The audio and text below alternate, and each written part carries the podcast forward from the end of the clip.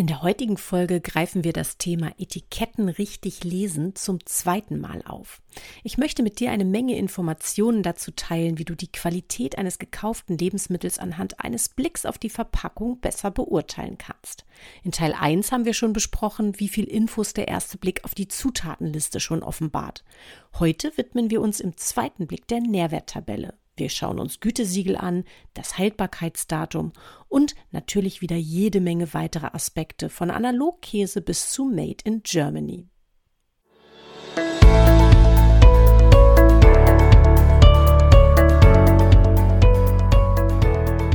Hey und hallo, hier spricht wieder Gabi und ich freue mich sehr, dass du wieder eingeschaltet hast zu einer neuen Folge meines Podcasts Erfolg durch Ernährung. Wir haben in der letzten Folge schon das spannende Thema Etiketten richtig lesen angerissen. Da ging es um den ersten Blick, den ich zumindest auf Etiketten werfe und ich habe schon tolles Feedback für euch bekommen und bin hochmotiviert, heute den zweiten Teil zu dieser Mini-Reihe aufzunehmen. Tja, kannst du die Versprechungen auf den Etiketten von Lebensmitteln für bare Münze nehmen oder lohnt ein genauerer Blick? Eins vorab, für die Erstellung von Etiketten schreibt der Gesetzgeber akribisch vor, was geschrieben werden darf und was nicht. Es gibt Regelungen für Pflichtangaben, optionale Angaben, gesundheitsbezogene Angaben, für Schriftgrößen, für Positionen von Angaben und im Großen und Ganzen steht auf einem Etikett deshalb schon genau drauf, was drin ist, sonst gibt es nämlich eine Abmahnung vom Lebensmittelamt. Trotzdem kann man die Braut natürlich ein bisschen aufhübschen und das ist aus Marketing-Sicht natürlich nachvollziehbar, um sich von ähnlichen Produkten abzugrenzen. Das schrappt nach meiner Auffassung allerdings oftmals nah am Rande von Trickserei. Und ich will dir im heutigen Teil 2 meiner Mini-Reihe Etiketten richtig lesen, zusätzlich zu den Infos aus Teil 1 noch eine Reihe Informationen an die Hand geben, die wichtig sind, um das Kleingedruckte auf der Rückseite von Verpackungen vernünftig zu interpretieren. Denn nur wenn du verstehst, was in einem gekauften Produkt wirklich drin ist, kannst du informiert entscheiden, ob du deinem Körper damit hilfst oder schadest. Denn wie immer gilt, dein Körper ist dein bester Teampartner. Das weißt du schon, wenn du mir schon länger zuhörst, dass ich da immer wieder drauf rumreite. Also betanke deinen Körper am besten nur mit denjenigen Inhaltsstoffen, die er braucht und die ihm richtig gut tun. Wenn du wissen möchtest, wohin mein zweiter Blick aufs Etikett geht, was die Nährwerttabelle alles verrät, warum du Produkte mit hohem Zucker- oder Fettanteil nicht gleich entsetzt zurück ins Regal schleudern solltest und was es mit verschiedenen Gütesiegeln, dem MHD und dem Verfallsdatum auf sich hat, dann bleib dran, wir steigen gleich ein. Übrigens, wenn dich diese Infos interessieren und du mehr zum Thema Gütesiegel erfahren möchtest und vielleicht auch wissen möchtest, was der Nutri-Score eigentlich aussagt, dann lass es mich gerne wissen, dann produziere ich dazu nämlich noch eine weitere Folge.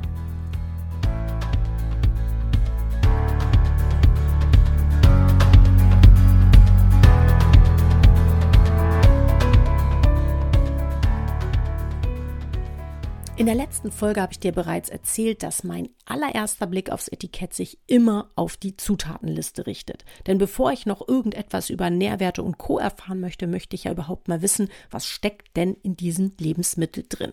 Und kurz nochmal rekapituliert, was erfahren wir aus der Zutatenliste? Genaueres dazu, wie gesagt, hörst du in der letzten Folge dieses Podcasts. In der Zutatenliste finden wir alle Zutaten, die in einem Produkt verarbeitet sind. Die müssen alle deklariert werden in der Zutatenliste. Und zwar, das ist ganz spannend und wichtig, in der absteigenden Reihenfolge ihres Vorkommens. Das heißt also, die Dinge, von denen viel drin steckt, die stehen vorne, die Dinge, von denen wenig drin steckt, die stehen hinten. So, wenn ich jetzt also für mich abgecheckt habe, Zutatenliste, Haken dahinter, passt soweit, dann kommen wir jetzt zu meinem Blick Nummer zwei, der Nährwerttabelle. Was sagt uns die Nährwerttabelle? Neben der Zutatenliste gibt dir vor allem die Nährwerttabelle Aufschluss über die Nährwerte, steckt ja schon im Namen drin, die ein Lebensmittel für dich mitbringt. Angegeben werden müssen hier pflichtmäßig per Gesetz die sogenannten Big Eight. Und das sind der Brennwert bzw. Energiegehalt in Kilojoule und in Kilokalorien, der Fettanteil, davon die gesättigten Fettsäuren, die Kohlenhydrate, übrigens fallen darunter auch Mehrfachzucker wie Stärke beispielsweise, davon Zucker, hier werden Einfach- und Zweifachzucker aufgeführt, unabhängig davon, ob sie zugesetzt sind oder von Natur aus enthalten sind, die Ballaststoffe, Eiweiß und Salz. Also erstens Brennwert Energiegehalt, zweitens Fett, drittens davon gesättigte Fettsäuren, viertens Kohlenhydrate, fünftens davon Zucker, sechstens Ballaststoffe, siebtens Eiweiß, achtens Salz. Was nicht auftauchen muss in der, in der Nährwerttabelle, sind Mikronährstoffe wie Vitamine und Mineralstoffe. Die müssen nicht angegeben werden, außer natürlich der Hersteller wirbt damit aktiv im Produktnamen. Zum Beispiel sowas wie Orangensaft mit Vitamin C, dann muss auch der Vitamin C-Gehalt deklariert werden. Angegeben werden dürfen wiederum nur Mikronährstoffe. Das habe ich dir in der ersten Folge im Zusammenhang mit den Geschmacksverstärkern schon kurz angedeutet. Die Proportion mit mindestens 15 Prozent der empfohlenen täglichen Verzehrsmenge aufwarten können. Die tägliche Verzehrsmenge, die ergibt sich sozusagen anhand verschiedener Normen, Gesetze, äh, Gesetzestexte sozusagen, die EU-weit für uns zumindest hier in Deutschland definiert wurden. Man spricht da auch von der NRV. NRV steht für Nutrition Reference Values, also der Menge, die man täglich nicht nur über Nahrungsergänzungsmittel, sondern auch über die ganz normale Ernährung sinnvollerweise zuführen sollte. Das heißt, nur wenn ein Stoff mit mindestens 15 Prozent dieser empfohlenen täglichen Verzehrsmenge pro Portion aufwarten kann, dann darf ein Stoff deklariert werden. Zum Beispiel das Vitamin C oder das Magnesium oder wovon wir auch immer hier sprechen bei Vitaminen und Mineralstoffen. Und das ist auch einer der Gründe, warum du manchmal Unterschiede feststellen kannst in Nährwerttabelle und Zutatenliste. Wurde einem Produkt zum Beispiel nur ein Prozent gemessen an der täglichen empfohlenen Verzehrsmenge pro Portion, an Calcium beispielsweise zugesetzt, dann muss Calcium in die Zutatenliste geschrieben werden. Schließlich ist es ja drin. Ne? Du erinnerst dich, alles, was drin ist, muss auch in die Zutatenliste. Es darf aber nicht in die Nährwerttabelle, weil nämlich äh, diese 15 Prozent nicht erreicht wurden pro Portion. Da stehen dann vielleicht andere Nährstoffe, wie zum Beispiel Magnesium oder Eisen in der Nährwerttabelle, aber eben nicht in meinem Beispiel besagtes Calcium. Und das ist noch ein Grund dafür, warum für mich die Zutatenliste eben der Blick Nummer eins ist, weil auch Dinge, die sozusagen in der Nährwerttabelle nicht auftauchen würden, jedoch in der Zutatenliste stehen müssen. Und dazu hatte ich dir ja in der ersten Folge schon meinen ganz persönlichen Frust mitgeteilt, sozusagen, wenn es um meine eigenen Nahrungsergänzungsmittel geht, die ich ja mit viel Herzblut und Enthusiasmus stricke und in denen ich mir immer sehr, sehr genau Gedanken mache, was ich zufüge und in welchen Mengen. Und das sind eben nicht immer besagte 15 Prozent unbedingt, denn viel hilft ja nicht immer viel, wie du weißt. Und äh, wenn dich das interessiert, was da nochmal manchmal für wilde Blüten getrieben werden, sozusagen aufgrund der Gesetzeslage, dann hör auf jeden Fall in die erste Folge hier zu diesem kleinen Themenblock mal hinein. Und in der Nährwerttabelle, da möchte ich noch mal ein bisschen tiefer einsteigen, findest du manchmal auch verschiedene Spalten und da solltest du sehr, sehr genau in die Überschriftenzeile schauen.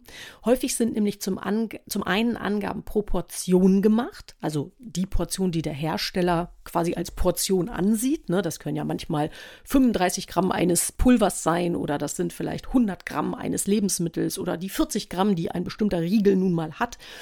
Und die andere Angabe, die äh, ist im Übrigen verpflichtend, ist dann häufig pro 100 Gramm oder pro 100 Milliliter, je nachdem, ob es sich um etwas Festes oder um etwas Flüssiges handelt.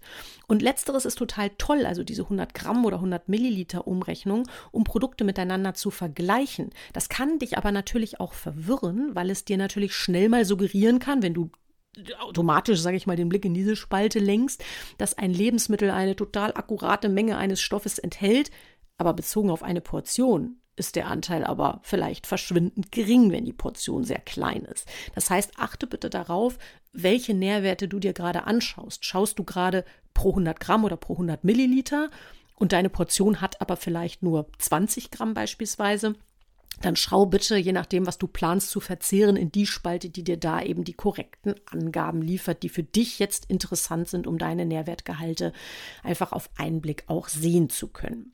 Wie gesagt, diese 100 Gramm oder 100 Milliliter Spalte ist aber mega gut, finde ich zumindest, um Lebensmittel miteinander zu vergleichen, weil ich dann natürlich sehr schnell sehen kann, auch wenn unterschiedliche Portionsgrößen von Lebensmitteln vorliegen, wie ist denn das umgerechnet auf eben diese, diesen Referenzwert. Wichtig ist mir immer, dass du im Übrigen verstehst, wenn wir jetzt mal in diese Big Eight näher eintauchen, dass der Zuckergehalt, also diese Angabe Zucker, dass Zucker nicht gleich schlecht ist. Denn du weißt hoffentlich schon aus anderen Folgen, ich habe darüber ja schon sehr häufig gesprochen in diesem Podcast, dass jedes Kohlenhydrat in deinem Körper zu Zucker abgebaut wird. Sowohl Süßigkeiten als auch, und das ist wichtig zu verstehen, Kürbis, Möhre oder Apfel, die können Zucker liefern für deinen Körper. Das heißt, wichtig zu verstehen, nicht nur Süßkram, Zucker, Brötchen, Brot und Nudeln, sind Kohlenhydrate, sondern auch Gemüse und Obst. Denn all diese Lebensmittel, die ich gerade aufgezählt habe, werden in deinem Körper durch bestimmte kleine Enzyme, so kleine Spitzhacken sozusagen, in Zucker abgebaut. Und deinem Körper ist dann erstmal egal, stammt der Zucker aus einer gesunden Möhre oder aus einem ungesunden Schokoriegel. Am Ende des Tages liegt dort Zucker vor. Und ja, falls du jetzt, wie gesagt, Fragezeichen in den Augen bzw. Ohren hast, dann hör bitte in vorhergehende Folgen rein, zum Beispiel Folge 2, da erkläre ich dir nochmal sehr, sehr genau diese Sache mit den Kohlenhydraten und dem Zucker.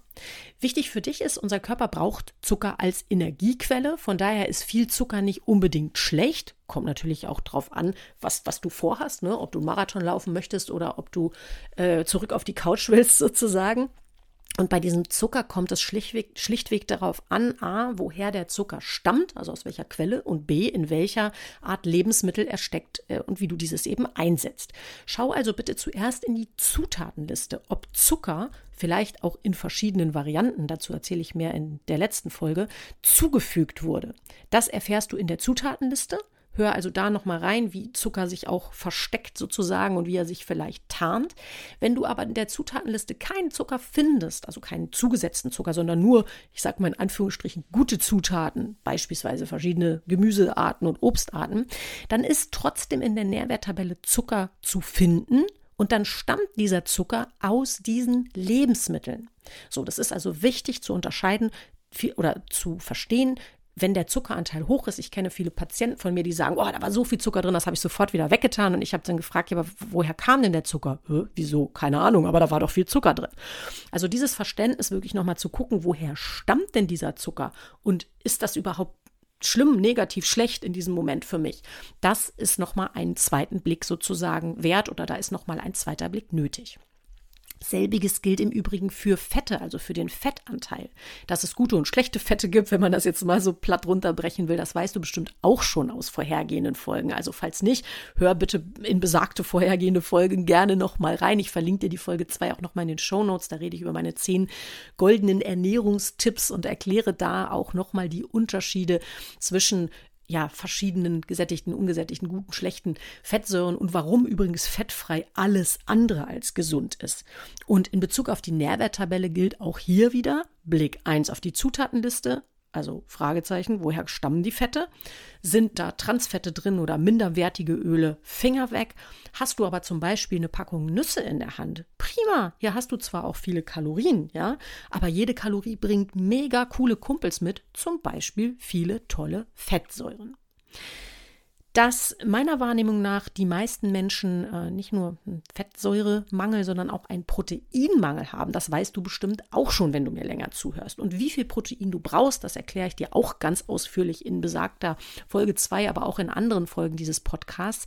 Wichtig ist mir immer, dass du nicht nur schaust, wie viel Protein liefert mir dieses Produkt, Nährwerttabelle, sondern dass du wieder den Blick auch in die Zutatenliste schwenkst, ob es sich um billiges Mulkenprotein oder andere Milcheiweiße handelt, die du vielleicht sogar vermeiden möchtest, aus welchen Gründen auch immer, oder ob du zum Beispiel ein hochwertiges Pflanzenprotein in der Zutatenliste findest. Du siehst also zusammengefasst, es lohnt sich immer, Zutatenliste und Nährwerttabelle abzugleichen.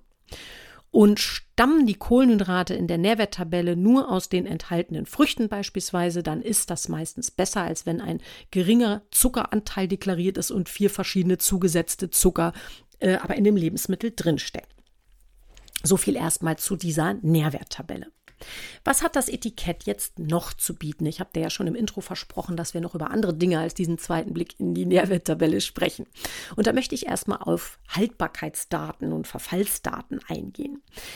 Wenn du auf einem Lebensmittel einen Hinweis liest, der sinngemäß heißt zu verbrauchen bis, dann solltest du aufpassen. Der Verzehr dieses Lebensmittels ist nach dem genannten Datum äh, kann nämlich dann zu gesundheitlichen Einschränkungen führen. Da sprechen wir von einem Verfallsdatum. Das heißt, nach diesem Datum ist die Wahrscheinlichkeit sehr, sehr, sehr, sehr hoch, dass das Lebensmittel tatsächlich verfällt, weil es sich hier um leicht verderbliche Lebensmittel handelt, wie zum Beispiel rohes Fleisch oder Fisch. Ne? Man riecht es dann meistens auch irgendwann oder sieht es vielleicht auch. Nur wichtig ist hier zu unterscheiden, geht es hier um ein Verfallsdatum zu verbrauchen bis aufgepasst, dann solltest du das auch tatsächlich nur bis zu diesem Datum verwenden. Äh, und im Unterschied dazu gibt es aber noch das MHD oder das Mindesthaltbarkeitsdatum. Das zeigt etwas anderes an. Das zeigt nämlich nur an, bis zu welchem Datum ein Lebensmittel seine spezifische Qualität mindestens behält. Das bedeutet, Eigenschaften wie zum Beispiel die Konsistenz, den, den, Geschmack, den Geruch oder die Farbe. Das heißt, der Hersteller garantiert bis zu diesem Mindesthaltbarkeitsdatum, deswegen Mindesthaltbarkeit, ne, nicht endgültig, sondern nur mindestens. Der Hersteller garantiert bis zu diesem MHD, dass das Lebensmittel die Eigenschaften aufweist, die er verspricht auf dem Etikett. Das gilt zum Beispiel auch, und das kann ich dir wieder aus eigener Erfahrung ähm, von diesen Ergänzungsmitteln ähm, berichten, die ich produziere oder entwickle und produzieren lasse. Wenn ich dort angebe beispielsweise, da sind 350 Milligramm Vitamin C aus natürlicher Quelle drin. Das gilt dann für das Mindesthaltbarkeitsdatum von typischerweise zwei Jahren. Danach kann es sein, dass das Vitamin C sich abbaut. Das bedeutet jetzt in diesem Beispiel, das Produkt wird nicht in dem Sinne giftig oder ungesund, sondern du hast einfach weniger von den versprochenen Eigenschaften sozusagen darin. Das heißt, die Produkte halten sich im Regelfall deutlich länger. Und da haben wir natürlich auch eine gute Chance, so den Nachhaltigkeitsgedanken mit aufzugreifen und auch diesen Aspekt Lebensmittelverschwendung zu relativieren, dass wir individuell einfach gucken, wenn da ein MHD angegeben ist, passt das noch, kann ich das noch verwenden oder ist das jetzt wirklich drüber und ähm, es muss leider dann doch in die Tonne. Wenn es spezielle Bedingungen für die Haltbarkeit gibt, dann müssen die übrigens erwähnt werden, sowas wie bei 4 Grad Celsius mindestens haltbar bis oder ähnliches. Ne? Das siehst du dann aber auch auf der Verpackung. Was ich noch spannend finde, ist ein weiterer Aspekt, das ist die Herkunft von Lebensmitteln. Die Herkunft kann man leider nur bei wenigen Produkten erkennen. Vorgeschrieben ist diese Kennzeichnung nämlich nicht bei allen Lebensmitteln. Sehr wohl ist das vorgeschrieben bei unverarbeitetem Fleisch. Da muss Aufzuchts- und Schlachtort angegeben werden. Und sonst ist das Ursprungsland vorgeschrieben bei Eiern, bei frischem Obst und Gemüse sowie bei Olivenöl, Honig und bei verpackten Bioprodukten. Bei allen anderen Produkten muss das nicht draufstehen. Trotzdem werben manche Hersteller ja unabhängig davon freiwillig mit Angaben wie zum Beispiel Made in Germany. Und da kannst du dir übrigens per Gesetz sicher sein, wenn Made in Germany draufsteht, dass die Hauptzutat oder die Hauptzutaten, je nachdem, was es jetzt für ein, für ein Produkt ist, ja, dass die aus dem genannten Land, in dem Beispiel aus Deutschland, stammen. Da gab es früher mal eine andere gesetzliche Regelung, da ging es darum, dass mindestens 50 Prozent oder über 50 Prozent des Produktionsprozesses, also kann auch sein, dass es dann ums Deckel zuschrauben und äh, Einschweißen sozusagen geht, in Deutschland stattfinden musste, um Made in Germany deklarieren zu dürfen. Da gab es aber eine gesetzliche Änderung vor ein paar Jahren, die sagt, nein, es geht jetzt darum wirklich, dass die Hauptzutat oder die Hauptzutaten aus dem genannten Land, Land, stammen müssen, wenn ich da etwas deklarieren möchte. Was du allerdings immer auf dem Etikett findest, ist eine Angabe zum Hersteller und eine Chargennummer. Das ist immer wichtig, falls es Reklamationen gibt oder einen Rückruf, dass man da entsprechend einen Verantwortlichen finden kann. Ne? Genau, was ich auch nochmal interessant finde bei tierischen Produkten, also Produkten tierischen Ursprungs, da muss es ein Identitätskennzeichen geben. Das gibt dann eben an, wo das Produkt zuletzt verpackt oder bearbeitet wurde. Auch das ist natürlich wichtig, gerade weil es da ja häufig auch um verderbliche Produkte geht. Und da findest du Angaben zum Land, Bundesland und dem Betrieb. Jetzt möchte ich noch mal einen Punkt aufgreifen, der vielleicht ein bisschen eklig ist. Zumindest finde ich das immer, wenn ich mich da noch mal vertieft mit beschäftige. Sonst kann ich das immer hervorragend verdrängen. Aber tja, manchmal muss es einfach noch mal raus. Da geht es um fiese Imitate. Hast du vielleicht schon mal gesehen? Musst du dich mal so ein bisschen durch die frische Theke, nee, nicht durch die frische Theke. Wie nennt man das denn? Durch die Käsetheke, die, die dieses Regal, das Kühlregal. Jetzt habe ich es durch das Kühlregal arbeiten. Und dann findest du bestimmt irgendwo auch ein Produkt, auf dem du den Begriff Analogkäse findest. Und ich finde, Analogkäse an sich klingt irgendwie schon fies, wenn man sich mal im, im, im bildlichen Sinne bitte nur auf der Zunge zergehen lässt. Und bei genauerem Hinsehen ist das auch fies. Mit echtem Käse hat Analogkäse jedenfalls nichts zu tun. Analogkäse ist ein Käseimitat aus pflanzlichen Fetten. Billiger als echter Käse, zum Glück aber kennzeichnungspflichtig. Wird ein Käseimitat verwendet, zum Beispiel ist das häufig bei Pizza so oder bei Käsestangen, dann muss der Ersatzstoff in unmittelbarer Nähe zum Produktnamen genannt werden. Übrigens kannst du dir im Umkehrschluss auch sicher sein, wenn das Wort Käse im Zusammenhang mit Käse auftaucht, dann ist das auch echter Käse. Also wo Käse draufsteht, ist auch Käse drin. Und wo Analogkäse draufsteht, ist leider kein Käse drin. Und auch wenn man von Analogkäse spricht, heißt der offizielle Begriff dafür Belag aus Pflanzenfett. Übrigens ist das analog auch für die Fleischfresser unter uns relevant. Auch wenn dein Fleisch aussieht wie aus einem Stück, könnte es unter Umständen aus einzelnen Stücken bestehen, die unter Verwendung von Lebensmittelenzymen zu Formfleisch zusammengefügt wurden. Ach, auch Formfleisch ist so ein Begriff, wenn man sich den wiederum auf der Zunge zergehen lässt. Hm, naja, muss jeder selbst entscheiden. Hier muss allerdings dann der Hinweis aus Fleischstücken zusammengefügt zu finden sein. Also auch klingt dann auch nicht mehr ganz so lecker, wie ich finde. Ein kurzer Blick nochmal in Richtung Gütesiegel, auch wenn ich das Thema in der heutigen Folge nicht äh, ganz tief vertiefen möchte. Ich hatte dir schon im Intro gesagt, wenn dich dieses Thema interessiert, Gütesiegel, auch Nutri-Score zum Beispiel als sehr spezielles, noch relativ neues Gütesiegel, dann gib mir da bitte mal Bescheid, lass mich das wissen. Ich mag euer Feedback ja immer sehr, sehr gerne, weil ich dann einfach weiß, treffe ich euren Nerv, ja, nein, vielleicht und wo sind denn überhaupt Interessengebiete, mit denen ich euch hier noch äh, erfreuen kann, sodass ihr auch beim nächsten Mal wieder einschaltet. Zu den Gütesiegeln heute nur so viel. Findest du auf der Verpackung Siegel, dann schau bitte mal genau hin, ob sich das hierbei um offiziell offizielle Siegel handelt, wie zum Beispiel das EU-Biosiegel, Ökosiegel wie Demeter, Bioland, Naturland oder das V-Label oder dieses V-Siegel der Europäischen Veganervereinigung. Siegel sind äh, nämlich immer freiwillig und manche Hersteller haben eigene Siegel und Label entwickelt, die eine bestimmte Qualität suggerieren, jedoch nicht offiziellen Ursprungs sind. Auch sowas wie zum Beispiel geprüfte Qualität äh, Klammer auf, geprüft war leider nicht so toll, aber wir haben es ja geprüft, Klammer zu.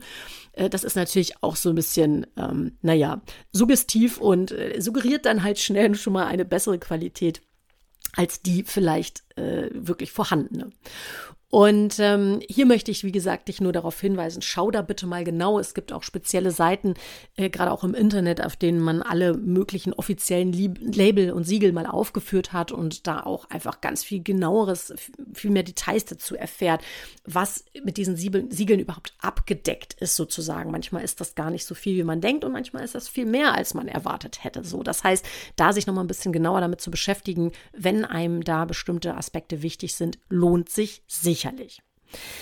Fazit, schau genau ist mein Fazit, wenn du dich achtsam und gesund ernähren willst. Wir kommen nicht drum rum, so ein bisschen tiefer einzusteigen in das Thema. Doch meistens ist es ja so, wir haben ja so eine, bei mir ist das zumindest so, so eine Heavy Rotation der Produkte, die wir immer so in der Küche verwenden. Und da ist es natürlich initial so ein bisschen mehr Aufwand, sich mal um, diese Lebensmittel etwas genauer zu kümmern und die ein bisschen mehr unter die Lupe zu nehmen. Dann wissen wir ja erstmal, was gut für uns funktioniert und was vielleicht weniger gut.